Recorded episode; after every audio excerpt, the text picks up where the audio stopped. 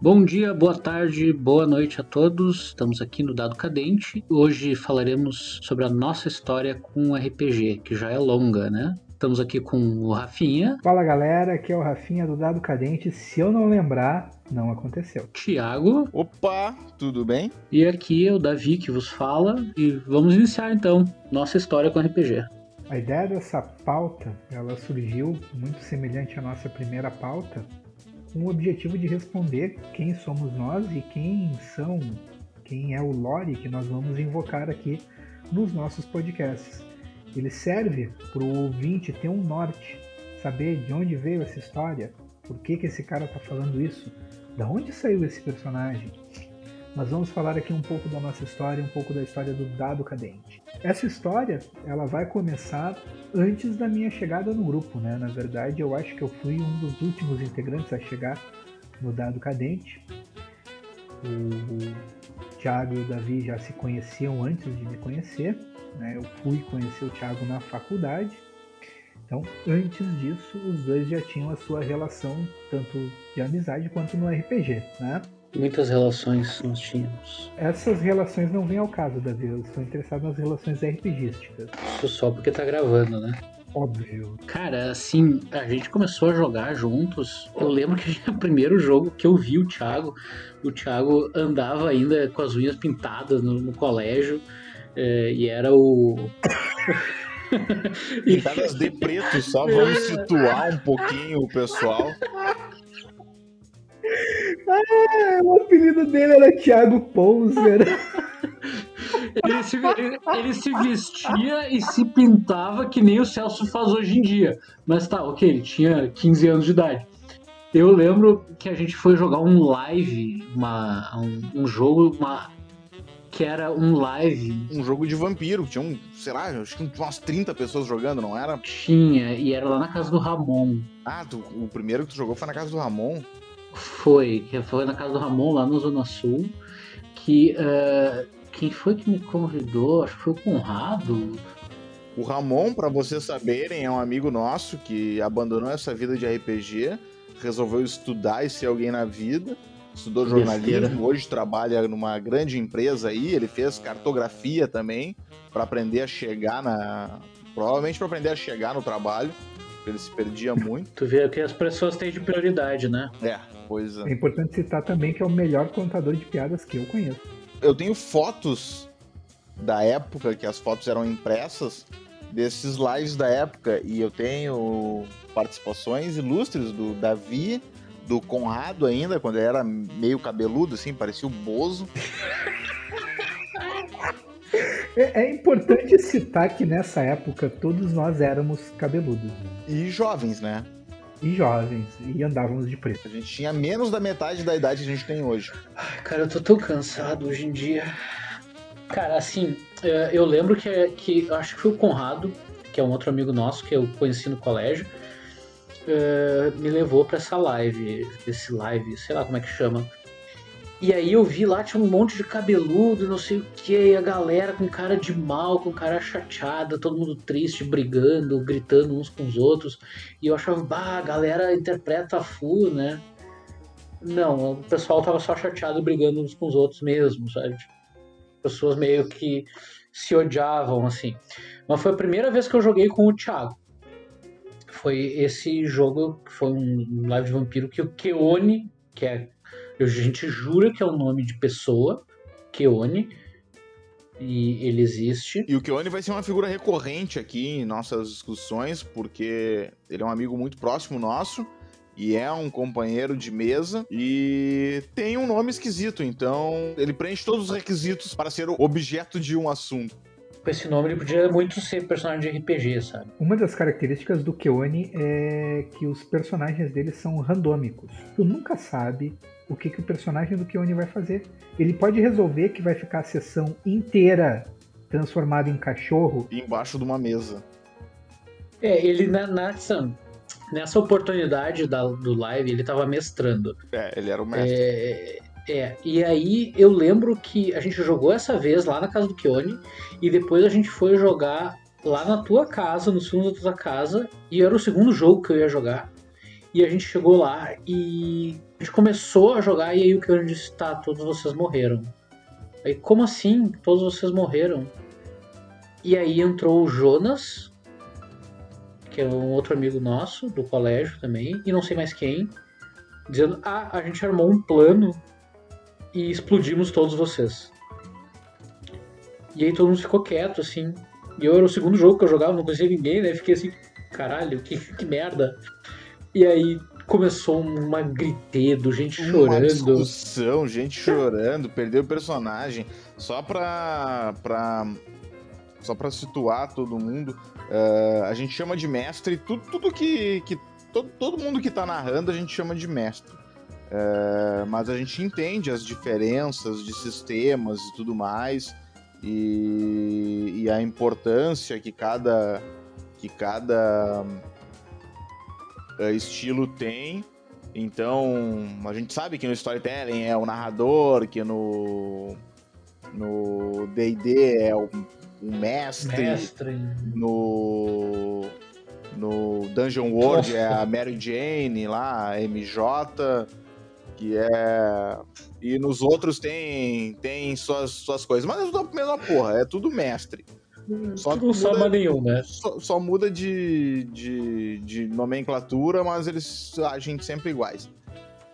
Mas eh, o, esse, esse jogo que o Davi participou, ele é um jogo que ele vinha de uma mesa. E era uma mesa que a gente tinha na época eh, que eu e o Keone narrávamos. Era uma mesa de Vampiro à Máscara. Então a gente intercalava as narrativas e fazia, a gente criou uma cidade, a gente, a gente, a gente ambientava essa crônica em Porto Alegre. Então a gente tinha toda um- uma estrutura hierárquica da, da Camarilla em Porto Alegre, com o príncipe, primigene, o Senescal ah, e, e todo, todo o terequetê da, da corte que, que, que, tem em Porto Alegre eh, que tem no, no- numa camarila, e a gente intercalava. Como, como a gente tinha isso bem estruturado já, a gente usava essa mesma ambientação para histórias diferentes narradas ou por mim ou pelo Keone. E daí, como isso foi crescendo e a gente foi trazendo jogadores e jogadores e jogadores e apresentando o RPG para um monte de gente, eh, a gente foi trazendo cada vez mais jogadores, virou um negócio enorme. Quando vi, a gente tinha 30 pessoas. E não tem como tu fazer uma mesa de vampiro com 30 pessoas. Já é difícil fazer uma mesa de vampiro com 5 pessoas, né? É, porque é difícil tu, tu lidar com todas as questões pessoais que cada vampiro tem e, e dividir isso em turnos pra- pra pra lidar. Chegou um ponto que a gente dividiu. Chegou um ponto que a gente dividiu esse, é, isso aí, a gente jogava no mesmo ambiente, a gente dividiu em duas mesas. E a gente Nossa. mestrava é, concomitantemente, é, consecutivo, com. Ao mesmo tempo, em duas mesas no mesmo ambiente. Cara, um pouco, daqui um pouco mais ia virar tipo aqueles almoços de gringo na colônia, sabe? A gritaria do inferno, três, quatro Ah, era uma mesas. E daí, daí isso.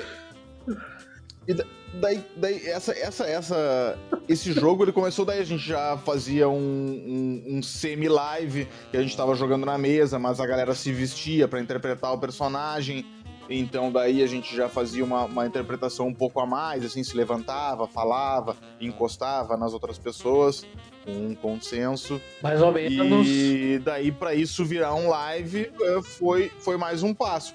Daí o Keone organizou, eh, pegou e organizou toda essa ideia que a gente tinha, todo esse lore que a gente tinha de vampiro, escreveu um livro, eh, curto, mas não deixa de ser um livro, e, e organizou isso pra fazer um live.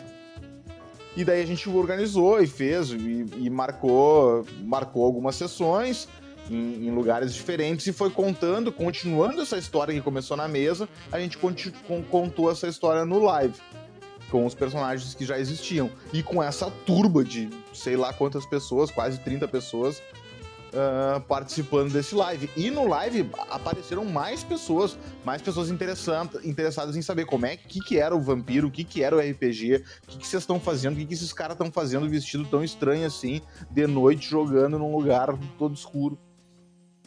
E numa dessas sessões a gente, eu conheci o Davi. E, Thiago, não tinha aquela história da polícia que bateu no, no, no, no na sessão de vocês? Vocês estavam jogando e a polícia chegou? Isso foi um outro live que a gente jogou, o primeiro live que a gente jogou. A gente jogou com um grupo que a gente conheceu no. A gente conheceu no, na, na, nas, nas andanças da vida. Que tem, tem um lugar em Porto Alegre que é a Casa de Cultura Mário Quintana. E na época, no final, do, no início dos anos 2000, tinha a Ludoteca, que é um lugar onde as pessoas iam jogar Ludo. uh, só que ninguém jogava Ludo lá. Jogavam várias coisas. A gente jogava RPG lá. E a gente conheceu, conheceu uma turma, conheceu uma turma através do Pablo Coraldi. Que na época era cabeludo. Que estavam narrando um jogo de. Que estavam narrando um jogo de vampiro. E iam fazer um live. E daí a gente fez um live lá, participou, montou os personagens, a gente uh, se encontrou num shopping para fazer um briefing sobre o live, fizemos um briefing, o cara distribuiu os personagens, a ideia dos personagens, e era um live onde todos os personagens eles eram membros da Camarilla e eram parte da Primigene e do Principado. Então eram todos caras uh, altos na hierarquia vampírica, assim. Então todo mundo tinha um papel importante a desempenhar. E daí a gente participou, fez um live, foi num terraço, num, na João Pessoa, na Avenida João Pessoa, aqui em Porto Alegre, uma avenida importante também. Fizemos o primeiro lá, deu tudo certo, ninguém caiu do terraço. Sucesso! Todos os personagens sobreviveram, todos os jogadores sobreviveram também. Isso foi bom, terminou antes do sol nascer, que é ponto positivo para um live de vampiro. E o segundo live, ele foi na, na casa barra empresa de um casal de, de jogadores que posteriormente virou amigo nosso. E no meio do live, bateu a polícia, bateu a brigada militar lá para saber que conversaiada, que brigalhada que estava acontecendo, que vou matar não sei quem, que vou chupar o sangue de não sei quem, que eu vou arrancar a cabeça do não sei o que, que eu vou eu vou explodir. E daí a dona da casa atendeu a porta e quando ela atendeu a porta, a gente cantou parabéns. para despistar a polícia. As ideias do jovem, né? A gente cantou parabéns para despistar a polícia e a polícia, ah, é seu aniversário é, pois é, eles estão cantando parabéns para mim, tudo mais. É uma festinha. E daí a polícia foi embora e a gente prometeu que ia falar um pouco mais baixo. E a gente conseguiu falar um pouco mais baixo, tanto que a polícia não voltou e os vizinhos pararam de reclamar. E daí o live seguiu e teve mais algumas sessões depois dessa. Aí. Tá, mas explica o que é um live. O live uh, é uma coisa que eu nunca participei, mas eu sei como funciona na teoria. No live, tu vai interpretar o teu personagem da mesma maneira que tu faria, só que sem a mesa de RPG. As interações não vão ser com dados, vão ser com gestos pré-combinados com o narrador ou com o mestre da sessão, geralmente pedra, papel, tesoura, para simplificar. O live de Vampiro à Máscara ele geralmente acontece dentro do, Elísio, que é aquele local onde não se usam disciplinas, para que a parte fantástica fique separada para a mesa de RPG. Então, o live geralmente no Vampiro, ele vai ser os encontros dos vampiros no Elísio. E aí lá tu vai se vestir como teu personagem, tu vai interpretar o teu personagem e vai agir como ele. Existem outras maneiras de live, claro, no, por exemplo, lives de jogos medievais em que as pessoas se vestem com armaduras, espadas e montam cenários de fantasia. Mas acho que é um lance mais de vampiro mesmo, né? A galera joga mais com vampiro. Eu acredito que aqui no Brasil Sim. É, né? Aqui no Brasil, sim. Uh, o Vampiro, ele tem um, um, livro específico pro live, que é o Teatro do Olho da Mente, né? Que estabelece as regras do live, como tu deve ambientar ele, como tu deve fazer ele, como tu vai resolver as disputas, né? Então, no live de Vampiro, tu resolve as disputas com pedra, papel e tesoura. É, no contexto aqui de Brasil, o live action, ele sempre teve muito mais ligado à questão do vampiro, mas lá fora, o LRP, né, o Live Action Role Play, ele tem esse caráter de se usar fantasias, de tu ter feiras, né, em que se reúnem grupos para jogar. Geralmente jogadores do, da, do escopo do D&D, né, de, de questões medievais. Eu acompanhei alguns vídeos desse tipo de evento no YouTube, porque na época que eu comecei a jogar RPG, eu tinha o sonho de que um dia eu ia conseguir fazer isso e ter uma armadura de paladino e poder andar assim no meu colégio. Não deu certo, né? Eu sempre pensei em fazer. Até cheguei a ter uma espada, mas a armadura de latinhas de, de refrigerante não deram certo. E qual foi o primeiro jogo que, tu, que vocês jogaram, assim? A gente já falou, assim, tipo, do jogo que a gente jogou juntos, né? Eu conheci o Thiago no, nesse live. O Rafinha, eu nem sei onde é que eu conheci. Eu conheci, acho que foi lá na casa do Thiago já. E acho que foi jogando D&D, eu acho que a gente jogou. Primeiro jogo juntos. Eu acho que sim. Não? Uh -uh. Qual foi? A história, a história de como eu entrei nesse grupo, ela tem um, um momento triste, né? Porque a primeira, eu, eu conheci o Thiago na faculdade. Né? Eu entrei na faculdade com 17 anos, eu já jogava RPG, mas eu estava num, num, novo momento, eu estava na minha transição para metaleiro. Então eu conheci o Thiago no, no, no universo ali do, do metal. Nas conversas, depois de festa, o Thiago fala de que jogava RPG, eu falo que eu jogava também. Meu grupo é na cidade onde eu morava, eu morava em Alvorada na época. Que é uma cidade aqui próxima de Porto Alegre, que faz parte da grande Porto Alegre, bem dizendo. Bom, o que, que aconteceu? É, eu ia jogar esse jogo de RPG com o Thiago, né? Com o Celso, que era cunhado do Thiago na época, e com o Jonas. E de Alvorada viriam mais dois amigos meus, o Adriano Malcave e o Roberto Taxista. O Thiago queria muito que eu conhecesse o Celso, na verdade, porque eu já era muito amigo do Thiago nesse momento, né? Nós, nós estávamos no segundo semestre da faculdade. A gente costumava andar junto, fazer, ir para show, para festa. A gente já tava virando BFF. É, tomar aquele traguinho na frente da faculdade enquanto a gente matava a aula de América 1 que era a melhor coisa que a gente fazia. Então nós fomos para Porto Alegre e aí eu recebi a, a, notícia de que o Celso não ia estar lá por motivos pessoais, né? E aquele jogo acabou não sendo muito bacana. Jogou o, o Jonas, o Thiago, o Malcave, o Roberto e eu. Eu narrei. Não foi um jogo muito legal. Eu não joguei RPG com o Thiago durante muito tempo depois disso. Durante muito tempo. Nós tivemos o fim do semestre. traumatizante. É, foi uma experiência não muito boa, né? Não foi um jogo muito bom. Ele terminou com caçadores de vampiros descendo de cordas de Black Hawks e prendendo todo mundo. Depois de uma destruição da cidade de Nova York, uma coisa assim, bem Dragon Ball Vampiro à Máscara. Power Rangers, Matrix, Poderoso é. Chefão 3. E era aquele época, né? Então a gente ainda estava bebendo muito na fonte de Matrix, todo mundo usava sobretudo grandão e usava metralhadoras. Mas isso ia mudar. Né? Houve a transição do primeiro semestre para o segundo semestre da faculdade, nós estávamos lá um pouco mais duros, um pouco mais sábios. Vocês faziam licenciatura em História, né? Exatamente. Então veio o convite. O Thiago me convidou, ah, estamos jogando um jogo, um amigo com, com o Celso narrando, com os meus amigos lá em casa, e bah, vamos lá, Rafinha, vai ser na sexta-feira e tu vai comigo. Beleza. Pegamos o ônibus, saindo da zona norte de Porto Alegre, indo para a zona sul profunda. Chegando lá, Thiago chega na casa dele e a casa do Thiago daquela época vai ser um personagem recorrente neste podcast, né? A casa era um personagem é, a casa muito peculiar na qual o Tiago morava.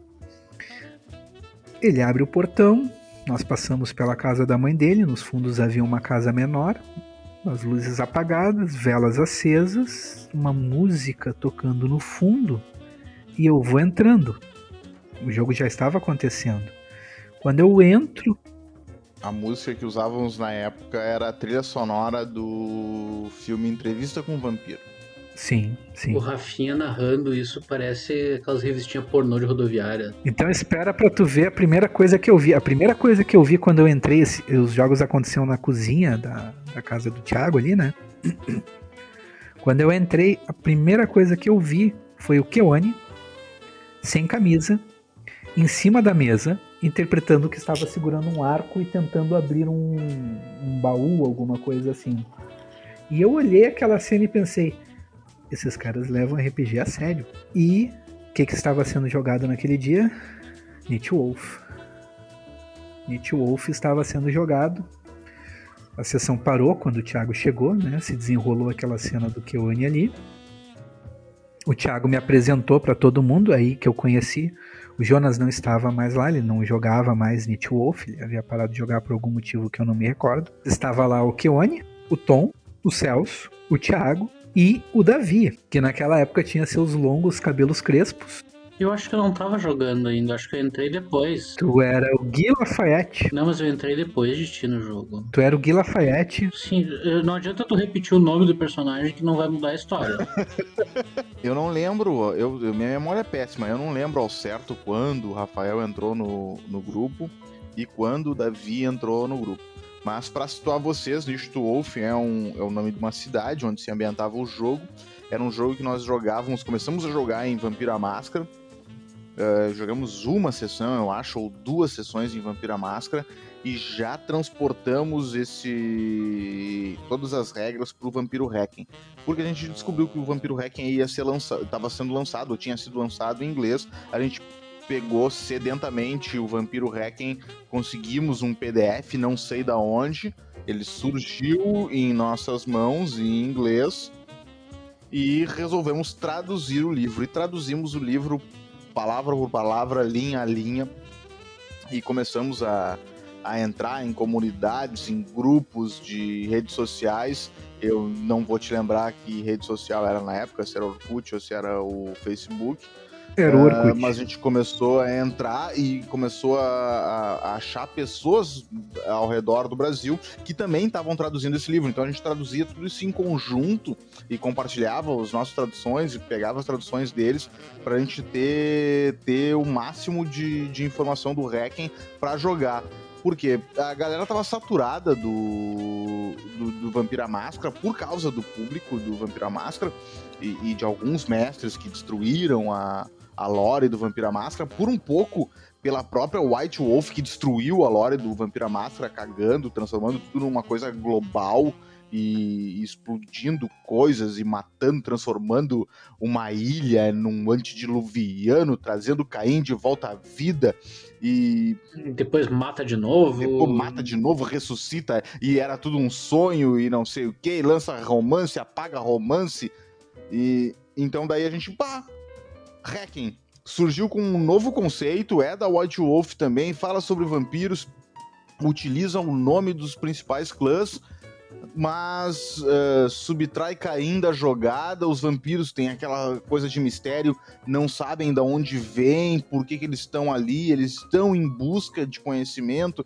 em busca de saber quem eles são e qual é a origem deles mas nada foi escrito, é proibido as escrituras e o Vampiro Hacking ainda traz o Hacking ainda traz uma coisa muito legal que é a em vez de ser uma coisa global, ele se torna uma coisa local. Os vampiros, eles têm uma dificuldade de, de se locomover entre uma cidade e outra. Por quê? Porque o vampiro, quando vê um outro vampiro, ele sente que o outro vampiro é um vampiro. E tem a mácula do predador, ele sente que. Ele sabe se o vampiro é mais forte ou mais fraco, então dá aquele. aquele, aquele choque de. Como, como um choque que dois alfas uh, sentem quando se encontram. É, eu acho que o Vampiro Hacking ele surgiu e ele mudou bastante coisa na nossa forma de jogar, né? É, Essa, só, gente, só voltando. Só, só um pouquinho. A gente jogava, a gente jogava bastante a máscara antes. Eu, eu, eu não joguei tanto assim. Uh, eu entrei mesmo no Vampiro, foi no, no Hacking, com, com mais força. Uh, e tinha esse lance assim de ser mais é uma coisa mais feudalizada assim né uh, só para lembrar a gente eu olhei aqui o Vampiro Hacking foi lançado em 2004 eu acho que a gente jogava Nist Wolf em 2006. Sim, foi em 2006. É, e foi acho que uma das campanhas mais longevas que a gente teve. Acho que foi quase 10 anos de jogo. É, claro que não, a gente teve vários momentos em que a gente parou, voltou, teve férias, parou não, não. um ano. Nós estamos é... jogando Beat Wolf. Tá, querido, mas. Uh, né?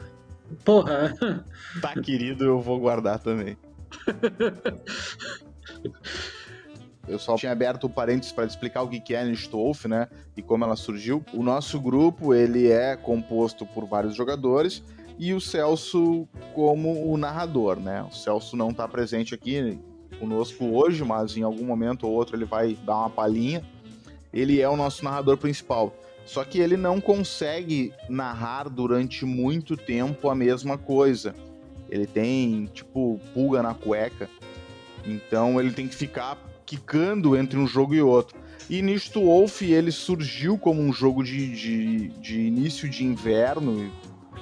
E, e ele ah, come, começou, começou no, no, inverno e ele come, isso começou a ser recorrente nos invernos. E quando começava a terminar o inverno, a gente encerrava a campanha de Nisto Wolf, encaixotava e jogava para o ano seguinte. É, até porque a gente. É, até porque a gente. Todo mundo mora aqui no Rio Grande do Sul, né? É, na época todos moravam de fato no Rio Grande do Sul e aqui o inverno é realmente frio. Então se prestigiava melhor jogos desse tipo, né? E diferente dos livros de geografia, aqui no Rio Grande do Sul só tem duas estações, né? Que é o é. inverno e o verão. Não tem as Sim. quatro estações bem definidas que nem ou é uns dois, três dias de é primavera, uns dois, três dias de, de, de outono. Diz a lenda, essa lembrança que tu falou, né, Davi, de, de nós jogarmos D&D, essa lembrança vem do verão em que se encerrou essa primeira campanha de Nietzsche Wolf, que tu voltou a jogar conosco, porque aconteceu o seguinte, o teu personagem, Nietzsche Wolf, ele morreu ali, logo depois, inclusive foi o personagem do Thiago que matou ele, o Plorin mata o Guy Lafayette logo depois dele virar vampiro, não, filho da puta, o cara só, só, só acertava golpe pra matar os amigos, sabe? O Florin mata um monte de gente. Sim, sim, sim. Não, não conseguiu matar um mendigo uma vez. Isso aí, Florin não conseguia nem se alimentar. Mas ele matou o Keone, ele matou o Davi, ele matou o Molai, ele matou. Não, ele não matou, matou o Molai. Sim. Ele não matou o Molai. Mas sim, a, a queda do, do Gui Lafayette foi muito impressionante porque a gente estava jogando errado Nietzsche Wolf naquela época. Nós não havíamos lido ainda corretamente sobre como funcionava a rolagem de dados e nós estávamos usando a rolagem de dados de live action do hacking. Tu rolava um D10, somava o número acima do 10 para tu ter a quantidade de sucessos. E se tu tivesse um 10, tu rolava de novo. E o Thiago rolou o dado algumas vezes e teve 10 algumas vezes. E por isso ele conseguiu matar. Na verdade, a intenção do Thiago era assustar o Gui Lafayette. E ele acabou matando porque ele teve a explosão do 10. Pois é, eu acho que esse é um dos jogos que mais tempo durou, assim, que a gente jogou. E, bem dizer, acho que é um dos que a gente mais gosta, né? É, é o jogo que a gente mais tem carinho. É um jogo que começou em 916 depois de Cristo e foi seguindo, se arrastando pela história. A gente parou em 1400. O jogo, o jogo começou em 890, tá? O jogo começou em 890 e ele vai a última sessão vai acontecer em 1600. Eu não sei a dezena correta, mas era já em 1600 quando os vampiros retornaram para Wolf. E esse, essa, esse momento de 1600, 1630, alguma coisa assim, nós só tivemos uma sessão. Nós só tivemos uma sessão. Foi a nossa última sessão em Vampiro Hacking. Né? Foi a última sessão que nós jogamos antes de eu haver várias mudanças na nossa vida, enfim, se mudar, chegar até morar junto, alguns de nós naquela época mas esse foi o último jogo com os personagens né, de, de Nietzsche Wolf. O, o Tom, inclusive, não jogou com Ish, né? Naquele momento, no lore de Nietzsche Wolf, o Ish era considerado morto. O que que acontece? Né? Uh, todo, todo grupo de RPG, ele tem os seus membros, né? Seus estereótipos. Nós temos o nosso importantíssimo advogado, né? nós temos o historiador e nós temos o Tiago. ninguém sabe o que o Thiago faz. Pois ele é é. tipo o Chandler do, do Friends, sabe? Eu até hoje não sei qual que eu, eu faço uma procuração pro Thiago, não sei o que botar na profissão.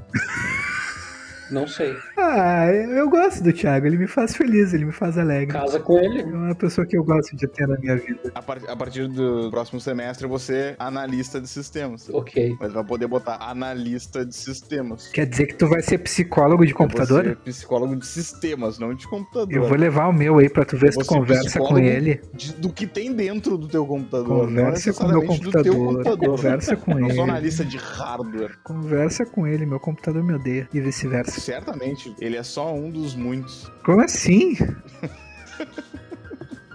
Da onde é que veio esse ódio todo?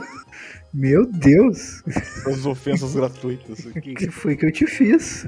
Vamos voltar pra pau? Tá, mas e aí? A gente jogou Nisto Wolf, foi um jogo uh, comprido pra caralho. Alguns dizem que ainda está sendo jogado hoje em dia.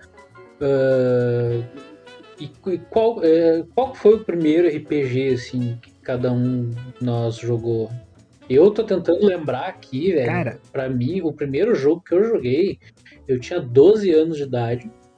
Eu nem sabia jogar, não sabia nada. Eu peguei uma caixa enorme na casa de um primo meu e ele me emprestou e era o Dragon Quest. E eu fiquei encantado com, com, com, com aqueles, aquelas miniaturas que vinham, aqueles dados esquisitos que vinham dentro, de 20 lados, 12 lados. E aquele monte de fichinha com um monte de desenho, aquele tabuleiro gigantesco, colorido, eh, os monstrinhos de papel. E eu simplesmente ficava inventando as regras ali e jogando de qualquer jeito. Até que eu, até que eu conheci um amigo no colégio que sabia jogar. E aí a gente. Ele sabia os conceitos básicos, assim. Eh, A gente estudou os livros juntos e aprendemos a jogar o primeiro D&D que foi Dragon Quest, que era aquele jogo para iniciantes para para introduzir o RPG, né? E a gente foi, acho que foi por uns bons 3, 4 anos o único RPG que eu joguei na vida. Tanto que eu nem sabia que dava para jogar RPG sem tabuleiro. E o primeiro jogo sem tabuleiro que eu joguei foi também com um outro um outro amigo meu do colégio que eu conheci depois, que era pessoal do interior que eu morava. E a gente jogou numa festa de aniversário, no meio da galera, eu e mais um e o Guri mestrando.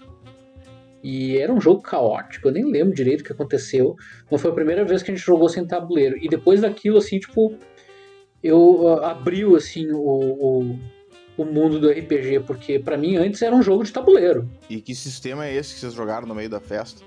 era um AD&D, assim, meio homemade, assim, sabe? Tipo, ah, faz aí a ficha num pedaço de papel.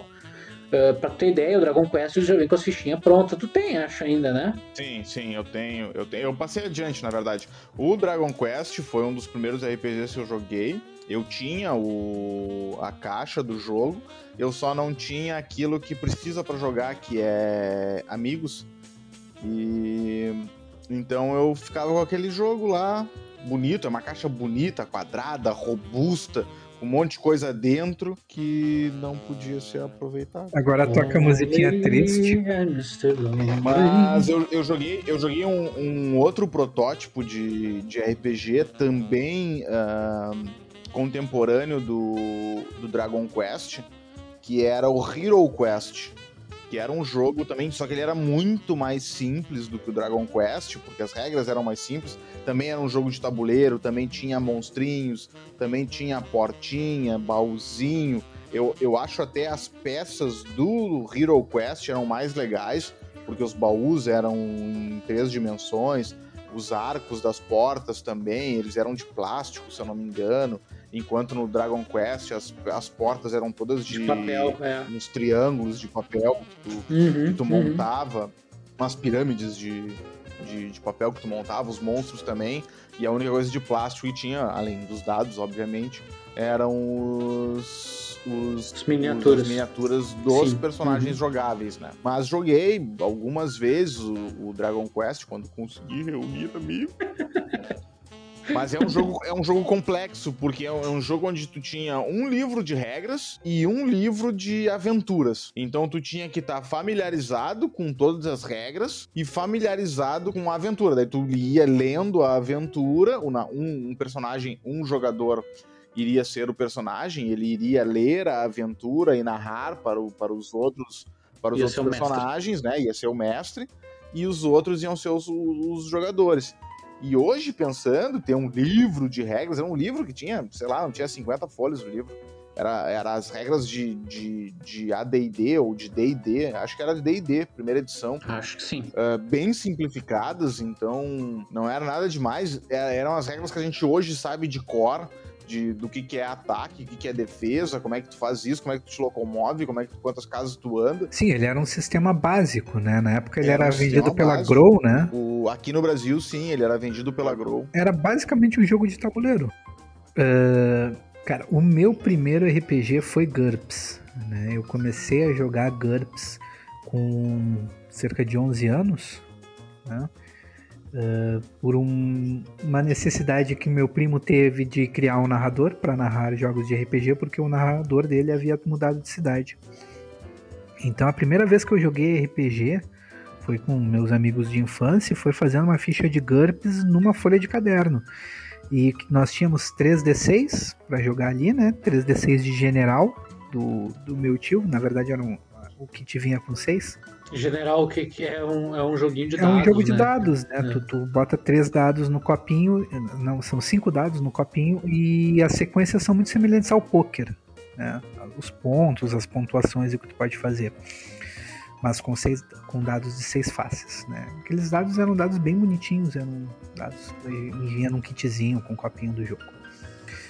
E nós, ele não tinha o, o, livro com ele, né, o módulo básico, então ele simplesmente foi dizendo para mim, ó, bota isso aí na ficha, escreve aí reflexos de combate, escreve aí ST, escreve aí HT, DX, QI, aí tu bota aqui as perícias, aí o que que eu rolar? Tu rola, rola contra 14, tudo era rolado contra 14. Eu só fui compreender como é que funcionavam os cálculos de GURPS e que isso existia muito tempo depois. Nós jogamos durante muito tempo só rolando dados para resolver conflitos e o que está na ficha do personagem foi colocado ali porque alguém escreveu. Esse era o teu, foi o teu primeiro jogo, o GURPS. Foi meu primeiro jogo de RPG. E foi medieval? O, o, esse primeiro, sim. Meu primeiro personagem foi o Maximus Vero. Ele era o gladiador. O gladiador. GURPS é um negócio que eu tenho muita curiosidade, né? GURPS é um, é um, é um bagulho que, para mim, é tão complexo, tão complexo, que eu já montei em três ocasiões diferentes três fichas de GURPS, mas nunca saiu disso. E eu tenho só, comigo, eu tenho só as lendas do GURPS, né? Que tu não consegue cavar um buraco, tu não consegue respirar se tu não tem a perícia, tu não consegue mijar se tu não consegue, se não, tem, não tá na tua ficha. Então eu só tenho, eu só tenho as lendas, eu não, não tenho o que, o, o que é o GURPS mesmo.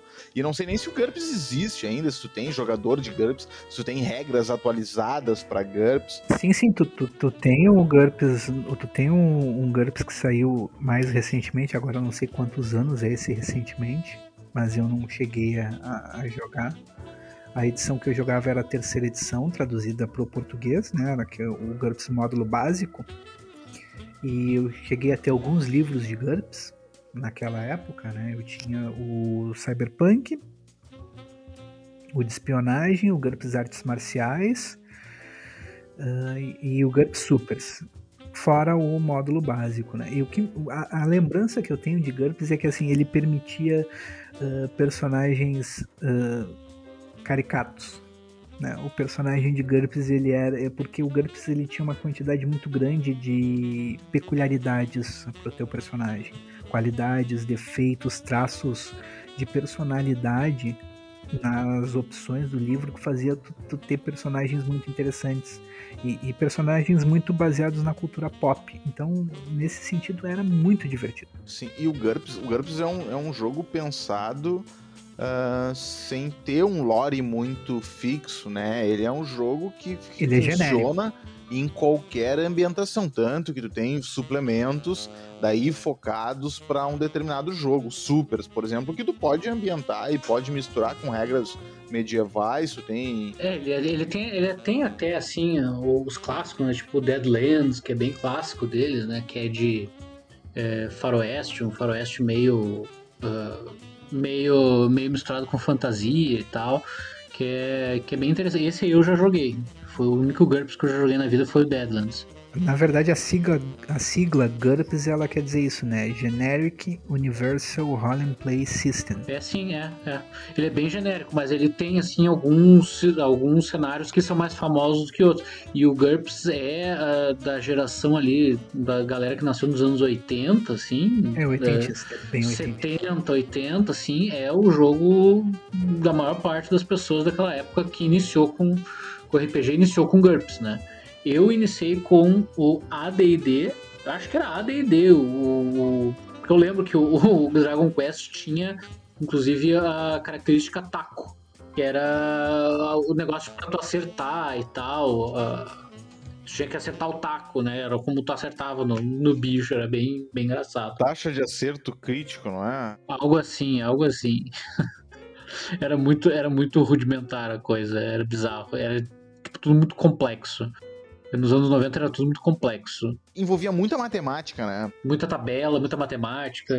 O D&D, até o 3.5, ele era... O D&D era voltado tabela, né? O livro era tabela. Tinha até um índice de tabelas no, no, no final do livro. Sim, sim, era um horror. E o GURPS também era muita matemática, né? Pra te montar uma ficha tu tinha que, no mínimo, saber umas quatro fórmulas. Uhum, uhum. Não, não era bem assim. Tu tinha, tu tinha uma, uma questão ali de tu somar e dividir alguns atributos.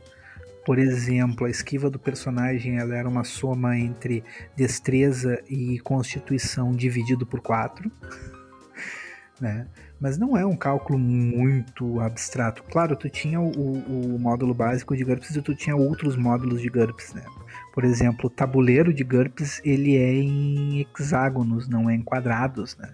Uhum. Haviam essas peculiaridades do GURPS. Mas para mim, durante muito tempo, o, o, RPG eram aqueles livros velhos, porque o módulo básico que o meu primo tinha, ele até a capa traseira estava saindo, era um livro da década, da década de 80 mesmo. Né? Livro que ele comprou em sebos. E o RPG, né? O D&D, eu fui conhecer o D&D de uma maneira muito mais para frente. Eu já já devia ter uns 13 anos, né? E foi pelo grupo de RPG de uma prima minha, que jogava com jogadores lá da ESEF, da Escola de Educação Física da URGS. Foi aí que eu fui conhecer o mundo do D&D e que o RPG ele era uma brincadeira mais séria, né? Tu podia tu podia ter interpretações e falar como teu personagem, porque antes disso era uma brincadeira mais, mais infantil.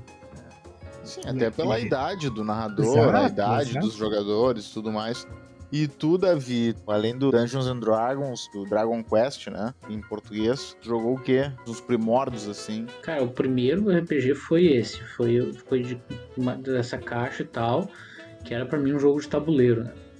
Aí eu conheci o RPG com uh, sem precisar uh, sem precisar de um, de um tabuleiro. Aí eu conheci o Vampiro segunda edição. Eu lembro que a gente encontrou o livro na internet, era tipo uns 13 MB e era a época da internet de escada. E a gente foi para casa de um amigo nosso, isso lá no interior também. E uh, a gente foi para casa de um amigo nosso e aí a gente botou para baixar o livro. E era tipo uns 13 MB e demorou a noite inteira para baixar. A gente botou no Emule, aquele programinha que usava para baixar uh, uh, arquivo na internet, e deixamos baixar a noite inteira. E quando a gente acordou no outro dia, a galera foi para lá dormir e tal. A gente acordou no outro dia. Eu nem lembro como a gente descobriu. Mas a gente foi abrir o arquivo e ele estava corrompido. Aí foi uma choradeira, foi um inferno. Aí a gente achou de novo em outro lugar e aí a gente baixou e aí conseguimos o livro. E aí tá, pô, conseguimos o livro e agora não sei o que, vamos imprimir. E eu lembro que era a época assim que a tinta de impressora era um troço absurdamente caro. A gente fez uma vaquinha entre um, uns oito malucos assim para comprar tinta para impressora para imprimir o livro do Vampiro Segunda Edição. E aí a gente imprimiu metade do livro, deu problema na impressora. E aí não saiu mais as folhas. E a gente jogou com metade do livro, assim. Pra ter ideia, a gente conhecia, acho que era o. Era os Nosferato, Malcaviano, até ali o Nosferato. Depois a gente não sabia mais o que eram os clãs.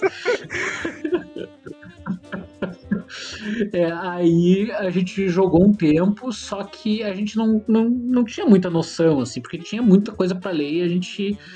A gente era muito porra louca, né? E aí a gente não, não, não leu o livro todo e tal, e aí voltamos pro DD. Aí eu me mudei pra capital depois de um tempo e tal.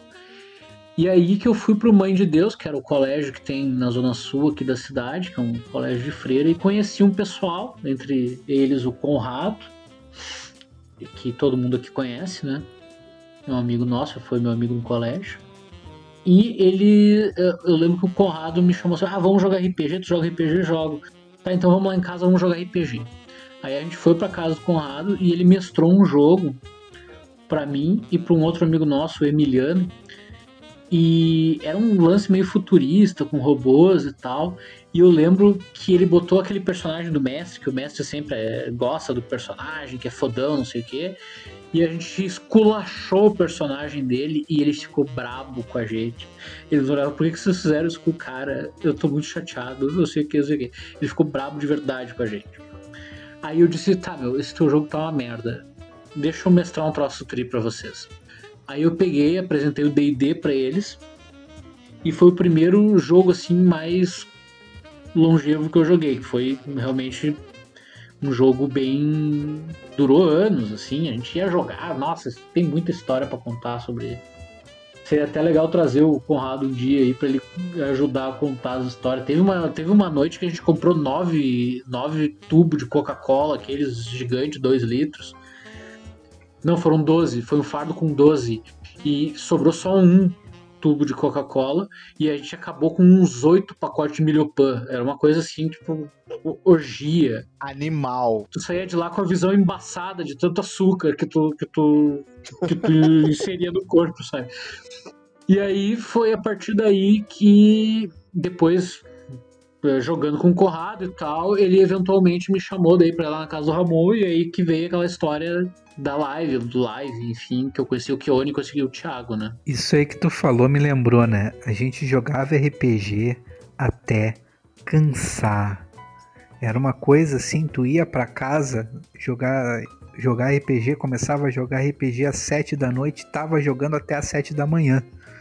Comendo porcaria, comendo bolachinha, bebendo refri, falando bobagem e principalmente brigando e ficando chateado porque teu personagem morreu na sessão. A vantagem de ser jovem é essa, né? Tu consegue passar longos períodos acordado e tu consegue ter uma vida útil no outro dia sem ter dormido na noite anterior. Mas me lembrou aqui que o, o, o meu primeiro jogo não foi o, o Dungeon, o Dragon Quest. O primeiro jogo que eu joguei, na verdade, não foi um jogo, foi um livro, um livro-jogo que era um livro-jogo de um astronauta, e eu não lembro o nome desse livro, nem da edição, nem de nada.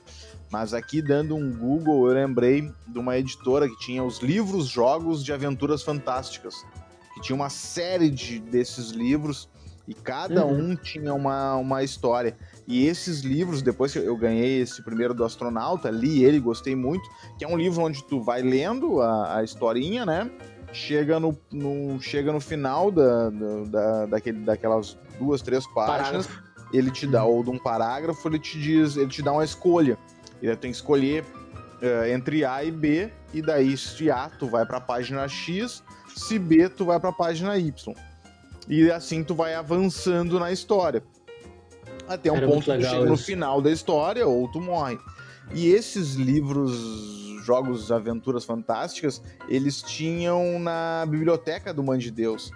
Então eu, eu alugava eles, uh, porque eu estudei no Mãe de Deus, né, no mesmo colégio que o Davi falou que estudou.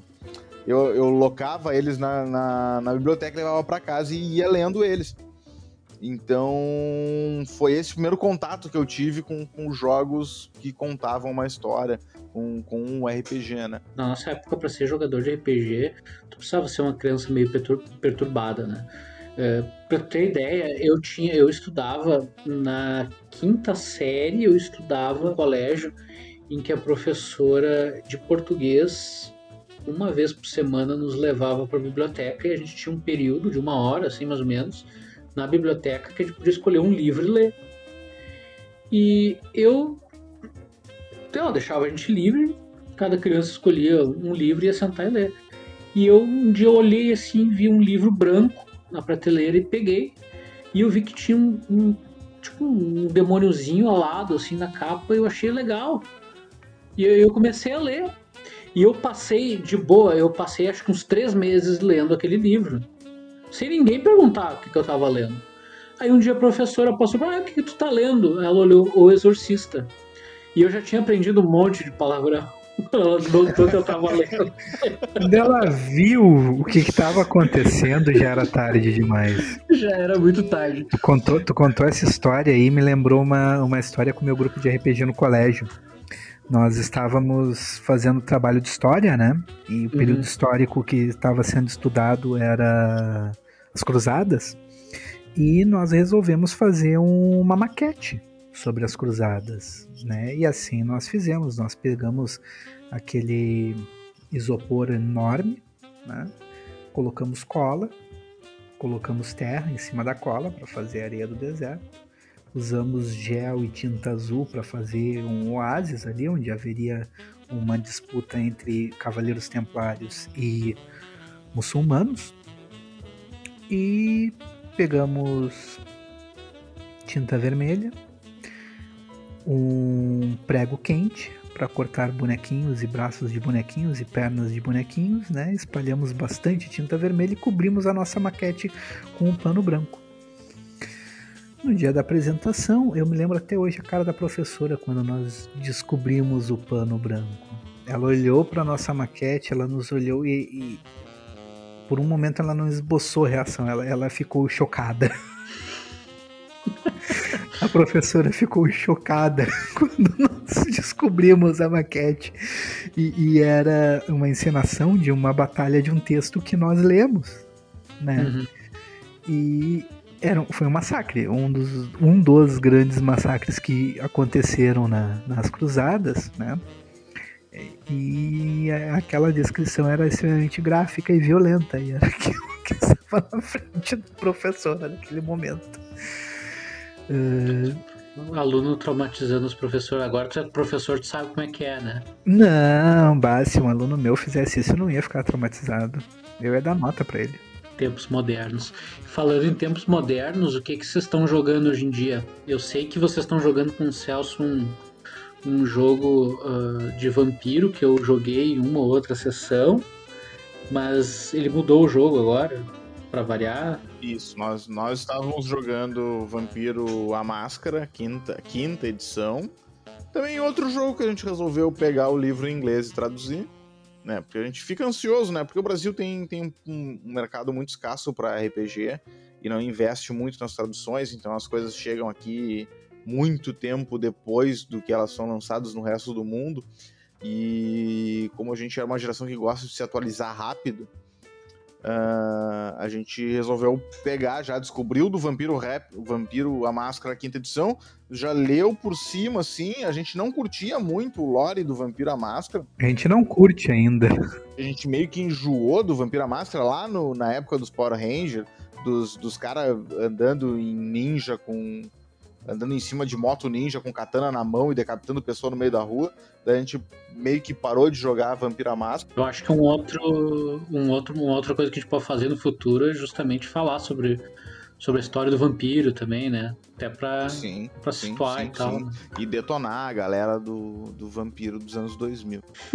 Mas eu jogava muito e eu compartilhei bastante com, com, com esse, esse mundo odiável do Vampiro a Máscara dos anos 2000. Sim, a, a cena de tu explodir muitas coisas com o C4 era típica do Vampiro a Máscara, né? Aquilo que vocês narrou aconteceu em uma mesa comigo. aquilo que vocês narraram. Mas tem uma outra característica importante do Celso, né? Que ele é maluco por sistema. Sempre que ele encontra um sistema novo, ele quer testar e quer jogar. E eu, a gente tá jogando agora um que ele já conhecia, né? Que é o Dungeon Worlds, que é o D&D que não é D&D. Né? Ele queria jogar D&D, aí alguém comentou que queria jogar D&D comigo narrando, o Celso resolveu então que não ia jogar D&D, ia jogar alguma coisa que fosse D&D, mas não fosse D&D. Esse Dungeon Worlds, ele é um sistema bem legal, bem bacana, ele tem, tem funcionado, nós temos nos divertido muito. Né? O, o Celso ele tem essa grande capacidade de adaptar histórias e de transformar histórias em coisas críveis, em coisas interessantes e que tu quer participar, tu quer jogar, tu quer ver o que, que vai acontecer, tu quer saber o que, que vai acontecer na história com o teu personagem. Então é, é isso que a gente está jogando agora, né? o Dungeon World. Esse é o nome correto do jogo, né? Dungeon World, eu acho que é no singular. Eu... eu. Eu, tenho meus pés atrás contra qualquer sistema que não é um sistema que eu gosto. Então. eu tô engatinhando aí nesse Dungeon World. Eu acho um sistema. Tá, é ok, é um sistema bacana, é um sistema bem simples, na real. Uh, não tem grandes complicações. Eu acho até que é um sistema preguiçoso, porque ele ele faz com que o jogador, ele força o jogador a criar o mundo junto com, com, com, o narrador e criar a cena junto com o narrador. Então, tira um pouco da responsabilidade do narrador de estar tá criando e estar tá botando os personagens em determinadas situações. Uh, então, os jogadores se colocam em determinadas situações, às vezes, Uh, tô, tô tentando entender como é que funciona o sistema. E ele, o que eu achei muito a fuder do sistema, que eu não consegui aproveitar ainda, que é um sistema que tu tem que estar tá prestando atenção. E para mim, que perco atenção muito fácil, é um jogo bem complicado. Ontem na sessão tava lá o Celso falando não sei o que com não sei quem e eu aqui lendo o livro assim. E tu, Duena, o que que faz? Daí eu, uh, eu Daí eu olhando no, no olho dos meus companheiros, buscando auxílio e ninguém me olhando de volta. E eu meio perdido, sem saber o que estava acontecendo. E eu tive que dar um desdobre para tentar me achar, porque eu não fazia a mínima ideia do que estava acontecendo. Esse jogo, né, ele, ele não é um jogo. É, como é que eu Não é um jogo sério. Né? Ele não é um jogo assim que eu estou muito preocupado com a segurança física do meu personagem. Não que eu não goste, adorei o meu anão, o anão Toradinho, adoro, adoro, é um sarcástico. Gostei muito do personagem, gostei muito de todos os personagens da mesa. Mas é um jogo para descontração. Ele não é que nem o um jogo de vampiro, que ao longo da semana, em alguns momentos, eu paro para pensar no que, que tá rolando no jogo de vampiro. O que, que meu personagem vai fazer que, que eu tenho que armar com os personagens jogadores. Esse jogo de Dungeon Worlds, isso não acontece. Eu acho que quanto mais características um personagem tem, quanto maior o background tu tem que construir para ele, mais tu te apega a ele. No vampiro, tu tem muita bolinha para pintar, tu tem muito background para pensar, tu tem de onde é que tu veio, do que que tu te alimenta, Uh, quais são as suas disciplinas, quem é teu senhor, qual é o teu objetivo, quais são os teu, teu, teu, teu, teus, teus merits and flaws. Mas, e no D&D 3.5, não sei se no 5.0 é assim também, tu tem uma porrada de perícia que tu tem que preencher também, e daí tu tem que cavar buraco, daí tu tem defender, é esquivar, uh, tem um monte trequetê no D&D, não no D&D 3.5, não só o, as, os atributos, né? Então isso faz com que tu te apegue mais. Já no Dungeon World tu tem os atributos. E uhum. ponto. Tu não tem uma porra nenhuma na ficha. Então é, é bem fácil do, tu, tu te soltar, assim. Já morreu, eu preencho os atributos de novo. E para subir de nível é 4 de, é 7 de XP, 8 de XP. Então 8 de XP, errando um ataque 8 vezes, eu já subi de nível. É, é verdade, é verdade. Ele tem essa questão, né? De tu toda vez, na hora que tu erra falha, um né? ataque, né? tu ganha XP. Vocês falaram que o sistema é bacana e tal, e o jogo em si, o lore do jogo, vocês estão curtindo? Cara, se o Celso narrar pedrinha quicando na água, eu vou curtir. Né? Não, não é tanto assim. Mas a, a, o que, que é a história que veio, nós ainda não sabemos. Né? Nós, o Celso ele deu dicas da história para um personagem uma coisa, para outro personagem outra. Né? Teve um dos jogadores que reuniu o grupo, né? A ideia é fazer um jogo de um grupo de aventureiros não velhos, mas que já se conheciam. Mas se separaram e agora estão se reencontrando. Veteranos, né? Uhum. Mas que nunca chegaram a ter grandes níveis, né? Na verdade, uh, o que o Celso coloca, ah, vocês chegaram a estar tá num quarto nível, mas aí se jogaram nas cordas e todo mundo está no primeiro nível de novo, sabe? Um, veteranos decadentes, não velhos ainda. É um jogo que ainda está no início, então. É, não tem muita. Vocês não têm muita opinião formada ainda sobre o que, que vocês estão jogando. É, nós jogamos a segunda sessão agora, né? O que você está jogando atualmente, Davi? Estou jogando esse DD nos domingos e possivelmente eu vou bolar aí um jogo ainda que se passa no século XIX em Porto Alegre. Ainda não tem um, um sistema eleito. Agora que esse D&D, vírgula, né, é Heavenloft e tá do caralho. O Davi me fez muito feliz quando eu olhei para ele e disse, eu posso ter uma montante? O Davi disse, pode. Legal. Se eu tivesse mais tempo na minha semana, eu jogava com você se tivesse espaço para mim. É um jogo bem legal, cara. É, é uma aventura pronta, né, que a gente tá jogando, que é o uh, Curse of Strahd, é a Maldição de Strahd. É, mas não creio que seja o tipo de jogo que tu gostaria de jogar, porque é bem aventura, assim, é D&D, né? Apesar de Ravenloft ser um, um, cenário um pouco diferente, faz um crossover ali com terror, com vampiro e tal, Sim. ele ainda é D&D, né? Eu mesmo não gosto muito, mas... Não, mas eu gosto de aventura. Bom, galera, hoje nós tentamos aqui fazer um apanhado geral de como essa história começou, como nós nos conhecemos e como começamos a jogar RPG, a nossa história como jogadores, nossos primeiros jogos. Eu espero que vocês tenham gostado, que tenha ajudado os nossos, o nosso ouvinte a compreender o nosso lore, compreender um pouco da nossa história e, e situar vocês para futuras uh, referências que que vão surgir, né? Porque é impossível fazer um podcast sem que a gente cite as nossas experiências pessoais e as nossas vivências e os nossos games favoritos. Então, esse podcast inaugural aqui, posterior ao piloto, serviu para mostrar um pouquinho quem nós somos. Eu, Thiago, Rafinha e Davi, sobre os nossos jogos principais, os nossos primeiros jogos, os nossos sistemas favoritos e outros assuntos surgirão nessa base. Bom, é, eu faço das palavras do Thiago as minhas. Acho que a gente se encontra na semana que vem, então.